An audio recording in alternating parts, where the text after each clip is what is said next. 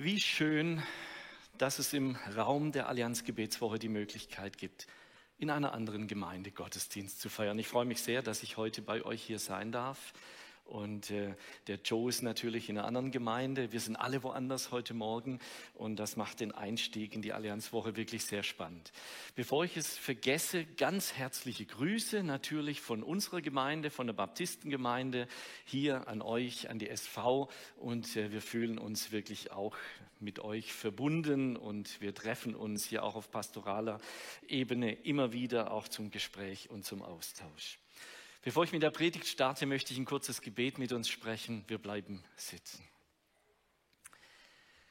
Lieber Vater im Himmel, wir wollen dir Dank sagen für diesen Gottesdienst, dass wir deine Nähe feiern dürfen und dass wir uns auf dich innerlich und äußerlich ausrichten dürfen, dass wir dich suchen dürfen. Jesus, wir möchten dir begegnen heute Morgen, nicht nur in Worten, sondern auch in der Natur, in deiner Schöpfung, in dem, was du so wunderbar, so fantastisch für uns geschaffen und gemacht hast. Jesus, wir staunen über dich und wir beten darum, dass du uns heute Morgen lehrst, über dich zu staunen. Danke für deine Gegenwart, für dein Reden. Jesus, danke, dass du uns liebst und dass du uns in deiner Liebe begegnen willst heute Morgen. Amen. Amen. Ja, es liegt, es liegt nun schon ein paar Jahre zurück, da hatte ich Gelegenheit, eine Dienstreise zu machen, war so in der Zeit, wo das Fliegen noch günstiger war wie das Bahnfahren. Und da hatte ich die Gelegenheit, einen Flug zu machen, nämlich von Köln-Bonn nach Berlin. Und wir waren da schon einige Minuten unterwegs gewesen und das Ganze war an einem Regentag, so ähnlich wie heute auch. Tief hängende Wolken, übles Wetter und so weiter. Und wir waren, wie gesagt, kurz schon vor der Landung. Wir waren im Anflug auf Berlin. Ich erinnere mich genau. Und in meinem Vordersitz, wo ich saß, da war so in der Rückenlehne des Vordermanns so ein Display eingebaut. Ihr könnt euch das vorstellen. Und da waren so die ganzen Flugdaten zu sehen. Man konnte die Flughöhe, konnte man sehen, die Route wurde da angezeigt und da wurde angezeigt, Landung in vier Minuten. Und ich dachte, wow, ja, das ist ja super, sind wir gleich da. Und ich gucke zum Fenster raus und denke, ähm, es war nur weiß zu sehen. Wir waren irgendwie mitten in den Wolken, wie gesagt, tief liegende Wolken. Und ich dachte mir, wo landen wir? Ja, es ist kein Land, äh, nichts zu sehen, geschweige den Flugplatz. Und ich dachte, ja, der Pilot, der sieht ja auch nicht viel mehr wie ich, wenn der aus seinem Fenster da vorne rausguckt. Und, aber ich muss euch gestehen, es hat mich nicht wirklich beunruhigt, dass das so war, denn ich wusste, in solchen Flughäfen, da gibt es so etwas wie einen Leitstrahl, einen Funkleitstrahl. Und äh, dieser Leitstrahl ist dazu da, dass der Pilot mit Hilfe seiner Instrumente sich einfach auf diesen Leitstrahl quasi draufsetzt und genau immer diesem Strahl entlang fliegt und dann klappt alles wunderbar, stimmt die Höhe, stimmt die Position, stimmt eben alles. Und so ähnlich war es auch an diesem Tag. Und wenige Minuten später, Touchdown, wir sind gelandet, Beifall in der Kabine, alles wunderbar und kein Mensch mehr hat ans Wetter gedacht, alles ist super toll geworden und alles hat gut geklappt. Übrigens, heute Morgen geht es ja um dieses Thema. Diese Folie ist eigentlich die Startfolie.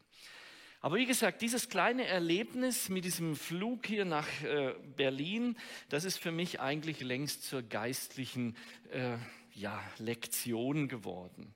Denn es ist doch so im Grunde, je dichter der Nebel, draußen, je dichter der Nebel vielleicht auch im unserem Leben, in unserem Alltag, in unserer Umgebung, der Nebel der Pandemie vielleicht, der Nebel des Krieges hier in Europa. Und da gibt es noch viele andere Dinge, die uns die Sicht und auch die Hoffnung irgendwie nehmen wollen. Da ist die Rede von Inflation, die Energiekosten explodieren. Manchmal bricht plötzlich Krankheit ins Leben, völlig aus dem Blauen und niemand rechnet damit oder jemand verliert den Job und den Arbeitsplatz und fragt sich, hey, wie geht es weiter? Je dichter der Nebel, in dem wir unterwegs sind, desto dringender, glaube ich, brauchen wir so etwas wie, wie einen solchen Leitstrahl. Ein Leitstrahl, der uns hilft, die Richtung nicht zu verlieren und der uns vor allen Dingen hilft, am Ziel anzukommen und sicher am Ziel anzukommen. Für mich hängt das sehr eng mit dem Thema der Allianz Gebetswoche in diesem Jahr 2023 zusammen.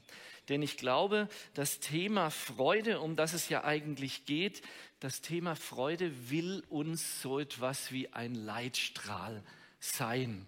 Das Thema, hier sehen wir es nochmal etwas größer herausgehoben, Joy, damit meine Freude, damit meine Freude sie ganz erfüllt.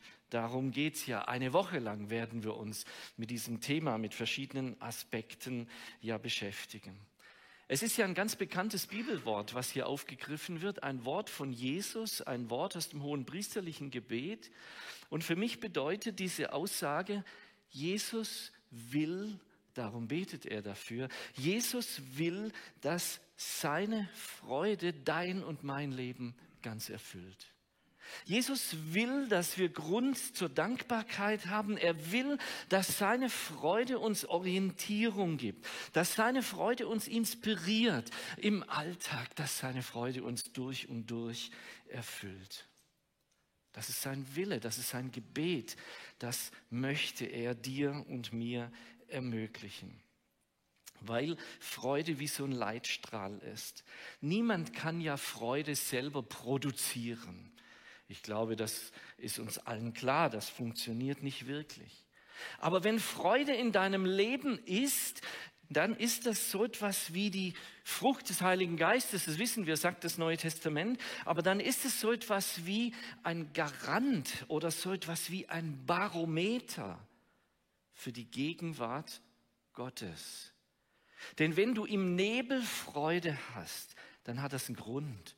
Und ich glaube, es hängt damit zusammen, dass Gott dir in diesem Nebel mit seiner Nähe trotzdem ganz dicht mit dir zusammen unterwegs ist.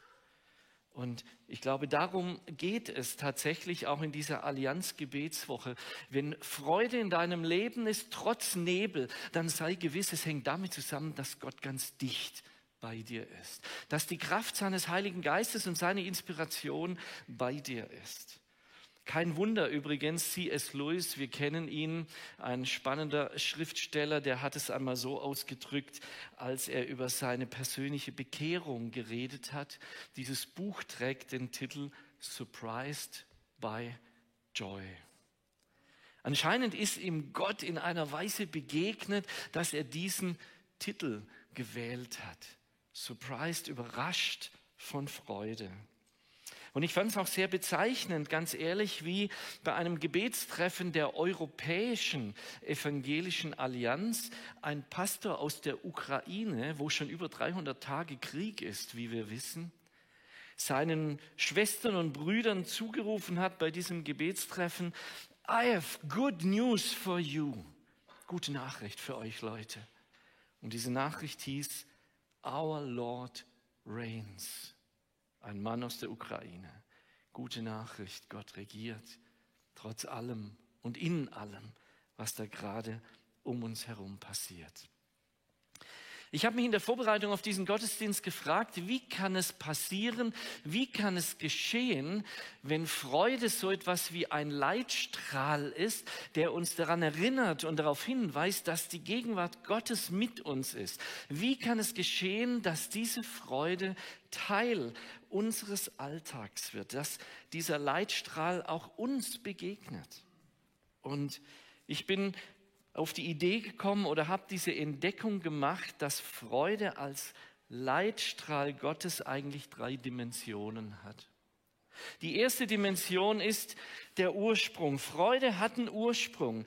Die zweite Dimension ist diese Freude, der Leitstrahl, der hat einen ganz bestimmten Zweck. Und die dritte Dimension ist diese Freude und der Leitstrahl hat ein bestimmtes Ziel dieser Leitstrahl drei Dimensionen. Und der erste, die erste Dimension ist, die Freude hat einen Ursprung, ist klar. Und die Freude in diesem Fall, und hier vorne seht ihr es geschrieben, Freude kommt unmittelbar aus der Gegenwart Gottes. Und das hängt einfach damit zusammen, dass Gott selbst nicht nur der Schöpfer des Universums ist, sondern dass er zugleich der Urquell der Freude ist. So zumindest begegnet es uns im, schon im Alten Testament. Dort heißt es 1. Chronik 16, 27, Majestät und Pracht sind vor seinem Angesicht. Kraft und Freude erfüllt den Ort, wo er wohnt. Kraft und Freude den Ort, wo er wohnt. Das ist der Ursprung von diesem Leitstrahl. Wo Gott ist, ist Freude. Wo Gott ist, Gott ist gut drauf offensichtlich. Gott hat viel Grund zur Freude. So begegnet es uns an vielen biblischen Aussagen. Und immer wenn wir als Menschen mit Gott in Begegnung, mit Gott in Kontakt kommen, dann geschieht etwas Großartiges, nämlich dass ein Teil von dieser Freude uns berührt, uns erfüllt und uns erfüllen möchte. Psalm 34, Vers 6 zum Beispiel lesen wir davon, die auf ihn sehen, werden strahlen vor Freude und ihr Angesicht soll nicht schamrot werden. Also der Ursprung bei Gott. Und wenn du ihn ansiehst, strahlt etwas oder springt etwas über in dein Leben, in deine Fragen, in deinen Alltag. Und ich möchte dir zusprechen heute Morgen, wenn wir Gottesdienst feiern im Namen des lebendigen Gottes, der Freude in Person ist, bei dem Freude Normalität ist. Und wenn er gegenwärtig ist heute Morgen, dann ist er deswegen hier, um dich mit seiner Freude anzustecken, um dich zu berühren, um dir Trost und Hoffnung, ja, um dir eine, eine neue Freude zu schenken an ihm, am Leben mit ihm, die dich begleitet in deinen Alltag, in deine Fragen, in deine Probleme, in deine Situationen der Ohnmacht möchte das einfach zusprechen heute Morgen. Gott will dich anstecken. Und die Freude kommt von ihm und kommt aus seiner Gegenwart. Und die Freude, woran sie sich entzündet, das haben wir schon gehört von den Kindern heute Morgen, vor allem am Schnee natürlich. Entzündet sich die Freude. Okay, aber jetzt hat es nicht so viel geschneit dieses Jahr, kann man sagen, gut, nicht so viel Freude heute Morgen, aber Moment. Es gibt noch andere Dinge, an denen sich die Freude entzündet. Und das ist eigentlich der zweite Aspekt. Freude entzündet sich am Staunen über die Schöpfung. Und ein Teil der Schöpfung erfüllt diesen Zweck, dass wir staunen lernen über das Wesen Gottes und über seine Liebe und über seine Freude tatsächlich. Und hier begegnen wir dem Text, der eigentlich vorgesehen ist als Predigtext heute Morgen an diesem Sonntag. Und der steht ja auch in diesem Heft von der Allianz Gebetswoche, Apostelgeschichte 14, Vers 7. Dort heißt es, Gott hat sich selbst nicht unbezeugt gelassen. Er hat viel Gutes getan und euch vom Himmel Regen, ja eben und Schnee, und fruchtbare Zeiten gegeben und hat euch ernährt und eure Herzen mit Freude erfüllt. Da ist sie wieder, die Freude. Er hat sich selbst nicht unbezeugt gelassen, heißt es da. Und ich glaube, es stimmt wirklich. Da ist eine Menge Ne, es gibt eine Menge Dinge, die von seiner Freude Zeugnis abgeben. Und die Schöpfung ist voll davon.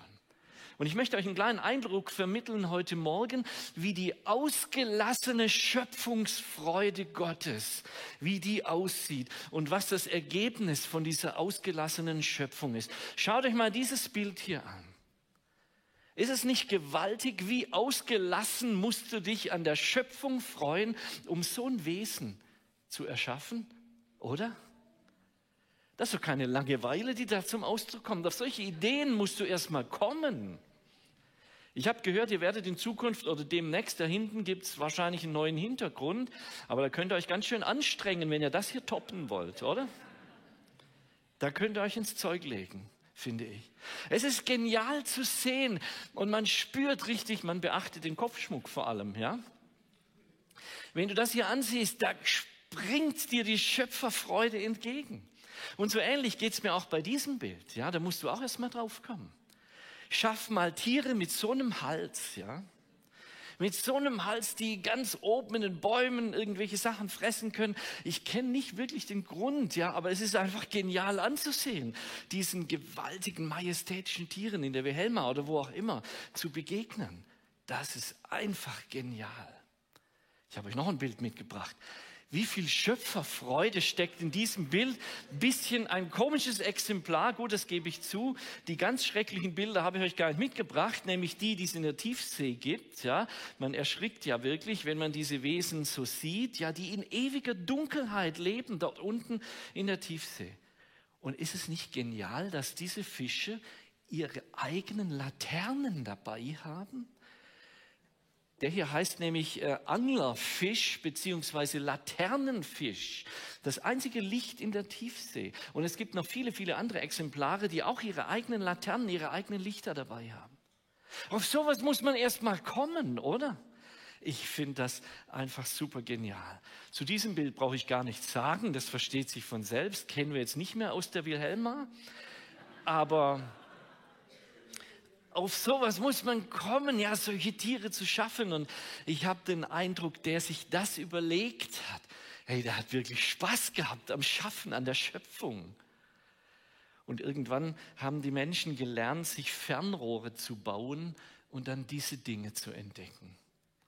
In die Ferne der Galaxie zu gucken, endlose Galaxien, Spiralnebel, Sternhaufen, ich weiß nicht, was alles zu entdecken und was alles zu sehen. Ich bin, ich bin einfach begeistert, ja, von der Milchstraße, von der Sonne und von all diesen Dingen, die es in unserem Universum zu entdecken gibt.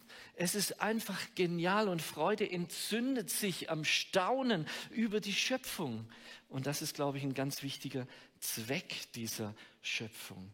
Psalm 19, die Himmel erzählen die Ehre Gottes und die Feste verkündigt seiner Hände Werk. Ein Tag sagt's dem anderen und eine Nacht tut's kund der anderen, ohne Sprache und ohne Worte.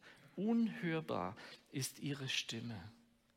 Es ist die Liebessprache Gottes, die wir in der Schöpfung finden. Die Sprache der Liebe Gottes in all dieser Vielfalt, in den Schneeflocken, in den Tieren, im Universum, wohin du blickst. Ein Tag sagt es dem anderen ohne Worte. Habt ihr euch schon mal gewundert und gefragt, wenn ihr so richtig ausgepowert und müde seid, warum ihr dann nicht nach Stuttgart auf die Königstraße gehen wollt, sondern lieber in den Garten, lieber in die Natur? So ist es doch. Wenn du richtig müde bist, wenn du richtig mal dich entspannen möchtest, viele gehen einfach ins Gärtchen, nehmen ihre Rosenschere mit und gucken so ein bisschen, schneiden ein bisschen hier und ein bisschen dort und gucken nach den Blümchen, dass alles in Ordnung ist und so weiter. Ich glaube, es zieht uns in solchen Phasen viel eher in die Natur, viel eher in die Berge, viel eher ans Meer, eben dorthin, wo die Natur hoffentlich oder zum Teil zumindest scheinbar noch in Ordnung ist. Und ich glaube, dass das einen Grund hat. Ich glaube, dass das damit zusammenhängt, dass Gott uns mit der Fähigkeit geschaffen hat, Schönheit, Schönes, Ästhetik wahrzunehmen. Wir haben Sonnenaufgang oder ja, Aufgang gesehen. Wahrscheinlich wird es nicht viele Tiere geben, die sich bei dir da um den Garten rum aufgestellt haben, um einfach den Sonnenaufgang zu genießen. Das ist etwas Menschliches, Schönheit zu sehen, zu genießen und wahrzunehmen. Und ich glaube, dass das der Grund ist, warum Gott am Anfang der Schöpfung einen Garten geschaffen hat, einen aufwendigen Garten gestaltet hat als Lebensraum für die Menschen. 1. Mose 2, Vers 8 heißt es, und Gott, der Herr, pflanzte einen Garten in Eden im Osten und setzte dorthin den Menschen, den er gemacht hatte. Und der Herr ließ Bäume aus der Erde sprießen, schön anzusehen und gut zur Nahrung. Und ein Strom ging von Eden aus, der bewässerte den Garten, er teilte sich in vier Hauptströme. Der erste heißt Pishon, der fließt um das Land Havila, wo Gold gefunden wird. Und da findet man auch das Bedolach-Harz und den Edelstein Onyx. Gott hat sich Mühe gegeben. Gott hat diesen Garten schön gemacht. Es gibt Harz da zu finden, was immer man damit bauen kann. Es gibt Gold, es gibt Edelsteine dort in diesem Garten. Hätte ja alles nicht sein müssen. Aber Gott hat es bewusst gemacht. Und dann gibt Gott diesen Auftrag, sie sollen diesen Garten bebauen und bewahren. Das heißt, Gott will, dass der Mensch in diesem Garten unterwegs ist, dass der Mensch in diesem Garten arbeitet mit den Händen, dass er ihn bebaut, dass er mit den Händen in Kontakt und in Berührung kommt mit den Pflanzen, mit den Gewächsen, mit dem Bedolachharz vielleicht oder mit den Edelsteinen. Gott will, dass du mit deinen Händen das betastest und berührst und immer neu daran erinnert wirst, oh wow, das ist aber sehr schön, wie das gemacht ist und wie diese Rose und diese Blüte Boah, das ist genial. Gott wollte, dass der Mensch immer wieder neu ins Staunen kommt über die großartige Schöpfung, die er sich erdacht und die er sich überlegt hat. Er wollte uns ins Staunen versetzen. Und manchmal ist die Schöpferfreude Gottes so überschwänglich, dass es manchmal auch Kuriositäten gibt in dieser Schöpfung. Ich habe euch ein paar oder ja, ein Bild mitgebracht. Ich weiß nicht, wer von euch diesen, okay, geht nicht mehr. Ja, danke. Wer von euch dieses Tierchen kennt, das ist nämlich ein Bombardierkäfer. Kann ich mal kurz ein Handzeichen haben? Wer von euch kennt den Bombardierkäfer? Das sind nicht viele, okay. Der Bombardierkäfer ist ein geniales Wesen, eine geniale Schöpfung Gottes. Und man sieht daran die überschwängliche Schöpfungsfreude Gottes in diesem Käfer. Ihr seht es nämlich, er ist mit speziellen Dingen ausgestattet. Wenn er nämlich in Lebensgefahr kommt, ist dieser Käfer in der Lage, ein heißes Gemisch mit 100 Grad Celsius aus seinem Hinterleib auszustoßen. Es ist eine ätzende Flüssigkeit, die Brandblasen auf der Haut verursacht, wenn du gerade in der Gegend bist. Und jetzt noch ein paar Details für die, die es genau wissen wollen. Der Käfer produziert in seinem Körper zwei Chemikalien. Und diese Chemikalien sind so angelegt, dass wenn sie in seinem hinteren Teil des Körpers in eine Brennkammer geraten, miteinander chemisch reagieren, quasi explodieren und dann über eine Düse, die man hier unten sehen kann, in die Richtung gelenkt wird, wo der Feind ist. Und diese Düse ist beweglich. Wenn der Feind von der Seite kommt, dann wird nach der Seite geschossen und wenn er von links kommt, eben nach links. Hey, das ist, das ist einfach unfassbar, wenn ich darüber nachdenke. Und die Frage, die mich bewegt, ist, wie ist der Käfer auf die Idee gekommen, sich eine so geniale Waffe zuzulegen? Wer hat ihm den Tipp gegeben? Wer hat ihn beraten, als es genau darum ging, sich so etwas zuzulegen? Und ich möchte noch eine weitere Frage ergänzen.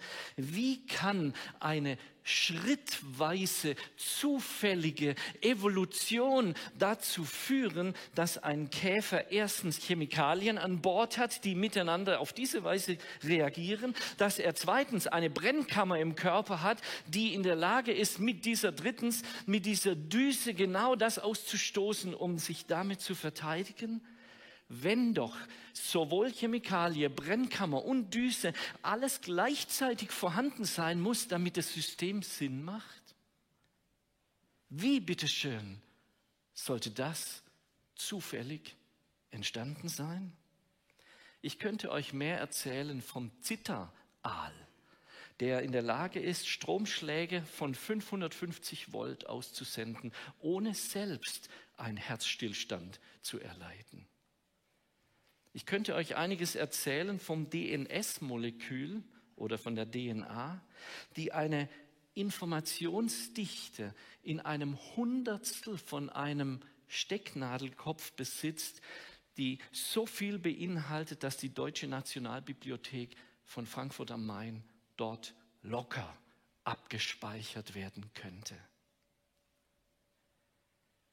Kein vernünftig denkender Mensch käme doch jemals auf die Idee, bei einer USA-Reise nach Mount Rushmore zu reisen, die Präsidentenköpfe zu fotografieren und zu besichtigen und dann zu sagen, also was die Erosion im Laufe von Hunderten von Jahren hier hervorgebracht hat, ist atemberaubend.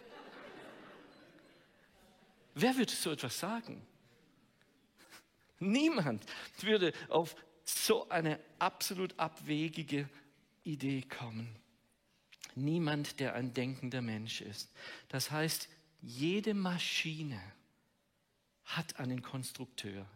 Jedes Gemälde hat einen Künstler. Auch das hier, jede Plastik hat einen Künstler. Und jede Ordnung in unserem Sonnensystem und in unserer Welt braucht eine Intelligenz. Anders wird es nicht funktionieren. Und die ganze Natur, egal wohin du blickst, ist voll von zielgerichteten, hochintelligenten Abläufen, Strukturen und Systemen. Überall, wohin du blickst. Aber damit wir nicht zu falschen Schlüssen kommen heute Morgen, das alles ist kein Beweis für die Existenz eines Gottes. Aber es sind sehr, sehr starke Indizien. Und es ist eine riesige Einladung an uns alle heute Morgen, sich diesen Leitstrahl der Freude ganz neu anzuvertrauen und zu sagen, Gott, wenn du möglicherweise solche Dinge auf den Weg gebracht hast und so übermächtige Freude an der Schöpfung hattest, hey, dann will ich das verstehen und dann will ich noch mehr von dir begreifen. Ihr alle kennt Blaise Pascal, der geniale Mathematiker. Er hat folgenden Satz gesagt, den ich einfach genial finde. Er sagt, Gott gibt so viel Licht in der Natur, dass wer glauben will, glauben kann. Und er lässt so viel im Dunkel, dass wer nicht glauben will, nicht glauben muss. So ist Gott. Er will dich nicht mit der Logik überführen, aber er will dich gewinnen mit seiner Liebe und mit seiner Kreativität ein letzter Gedanke. Und das ist der Ziel, das Ziel dieses Leitstrahls. Die Freude an der Schöpfung als Leitstrahl, der uns ans Ziel bringt und der uns sicher voranbringt, ist folgendes.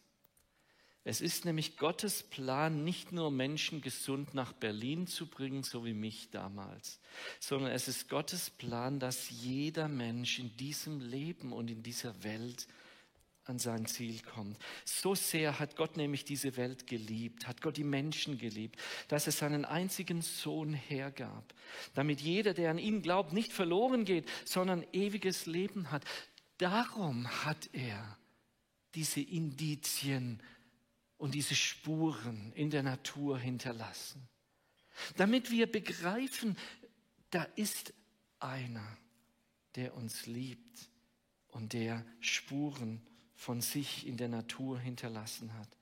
In Römer 1, Vers 19 folgende heißt es, denn was man von Gott erkennen kann, ist unter ihnen, nämlich den Menschen, offenbar. Denn Gott hat es ihnen offenbart. Denn sein unsichtbares Wesen, das ist seine eigene Kraft und Gottheit, wird seit der Schöpfung der Welt, wenn man sie mit Vernunft wahrnimmt, an seinen Werken erkannt oder ersehen. Darum haben sie keine Entschuldigung, heißt es dort. Jesus will, dass dich seine Schöpferfreude die sein Wesen prägt, dass dich diese Freude erreicht. Und dass diese Freude zur Grundmelodie deines Lebens wird. Denn schon in Nehemia 8, Vers 10 heißt es, die Freude am Herrn ist eure Stärke und ist Kraft eures Lebens. Die Freude am Herrn vermag Menschen komplett zu verändern. Wer mit dieser Freude in Kontakt kommt, merkt mit einem Mal, wow, ich kann ja nicht in der Unversöhnlichkeit weitermachen und leben zu Bruder X, Schwester Y oder zu meinem Chef oder zu meinem Nachbarn. Und deswegen hat die Freude transformierenden und verändernden Charakter. Diese Freude möchte ich zu einem anderen Menschen machen, zu einem Menschen machen, der sein Leben ihm zur Verfügung stellt, zu einem Menschen, der sagt, Jesus, wenn du so bist und wenn deine Liebe in der Schöpfung so greifbar und so praktisch ist, dann möchte ich dir mein, mein Vertrauen aussprechen. Dann möchte ich mit dir durch Höhen und Tiefen, durch dick und dünn dieses Lebens gehen, denn du bist es wirklich wert. Ich glaube, dass das sein Plan für dich und für uns ist. Dass unser Vertrauen stark wird in ihn. Das ist viel größer, als jedes Resilienzseminar uns jemals bieten könnte. Damit will Gott uns beschenken. Im letzten Sommer war ich bei uns im Garten. Wir wohnen da gegenüber vom Krankenhaus in der Schlichtener Straße war ich im Garten bei uns und ich sah hinten im Garten bei uns, wir haben da so einen Bambusbusch und der war gerade irgendwie so am Ausschlagen, so am Blühen. Ja. Und ich habe gesehen aus so einem Röhrchen, wie da die Blüte gerade irgendwie rauskam, wie genial die Samen und all diese Dinge in, dieses, in diese Blüte da eingepackt waren und gerade dabei waren, da auszubrechen. Und als ich das so beobachtet und so gesehen habe, da dachte ich, wow, Jesus, ich, ich habe verstanden. Ich habe die Sprache deiner Liebe verstanden und deine Schöpfung, die fasziniert mich wirklich. Aber was mich am meisten fasziniert ist, dass du mich siehst und dass du mich liebst und dass du mich, uns Menschen meinst mit all diesen Zeichen und mit all diesen Dingen. Nämlich du zeigst mir das, damit ich fester glauben kann, damit ich tiefer lieben kann, damit ich leidenschaftlicher bekennen kann und dir hingegebener dienen kann. All das möchtest du durch diese Zeichen stärken und mich dazu ermutigen. Vielleicht ist die Allianzgebetswoche 2023 eine Gelegenheit für dich, für uns, für uns alle, diesen Leitstrahl der Freude ganz neu zu entdecken und dein Leben an diesem Leitstrahl festzumachen, denn Gott will, dass du sicher ans Ziel kommst, dass du sicher landest und dass du bei ihm und mit ihm in Verbindung bleibst. Denn dieser Leitstrahl ist ganz klar, er hat einen Ursprung, er hat einen Zweck und er hat ein Ziel. Lass dich in dieser Woche inspirieren von dieser Freude, die dich erreichen will. Amen.